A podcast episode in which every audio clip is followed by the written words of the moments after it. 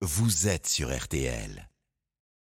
Et la parole donnée à Philippe Bouvard à présent, c'est le dimanche matin sur RTL et nulle part ailleurs. Appréciation de l'actualité avec son lot de surprises concernant la disparition d'Elisabeth II.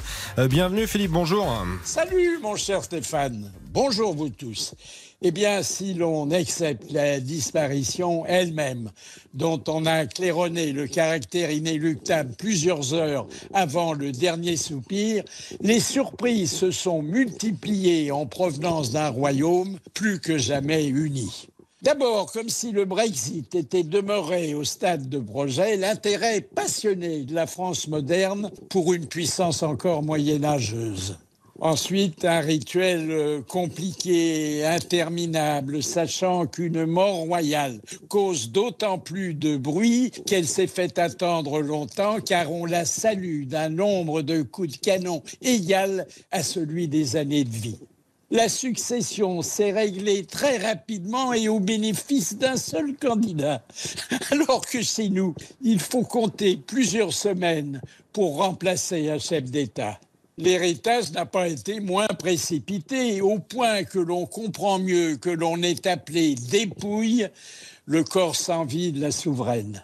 Plus inattendu, le tourisme funéraire qui a permis à la défunte d'aller de son château de Balmoral à son palais de Buckingham en s'arrêtant une nuit dans sa résidence d'Édimbourg et en allant de cathédrale en cathédrale.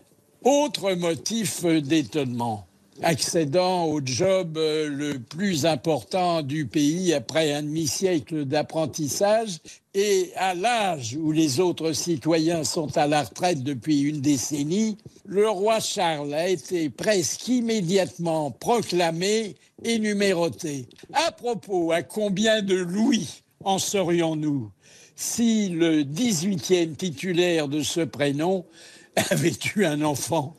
Ah, je, n'oublie pas euh, Camilla, désormais affublée du titre pas très gracieux de reine consort. En prime, la réconciliation de William et d'Harry et l'admission d'Andrew derrière le cercueil, malgré ses graves ennuis judiciaires. On a également découvert un protocole suranné interdisant à Sa Majesté de grignoter des crustacés ou la croûte du pain.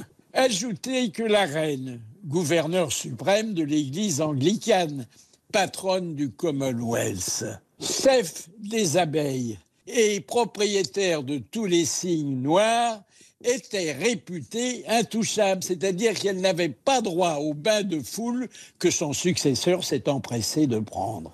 Demain matin, à l'enterrement, on glosera beaucoup sur l'absence de Vladimir Poutine, trop occupé à dévaster une planète sur le cinquième de laquelle Élisabeth II exerçait son autorité au début du règne. Enfin, c'est mon ressenti, rien que mon ressenti, mais vous le savez, je le partage. À dimanche prochain. Et on aime beaucoup ça, Philippe Bouvard, que vous partagiez. C'est le dimanche, donc sur RTL. On se dit au week-end prochain, Philippe, avec grand plaisir.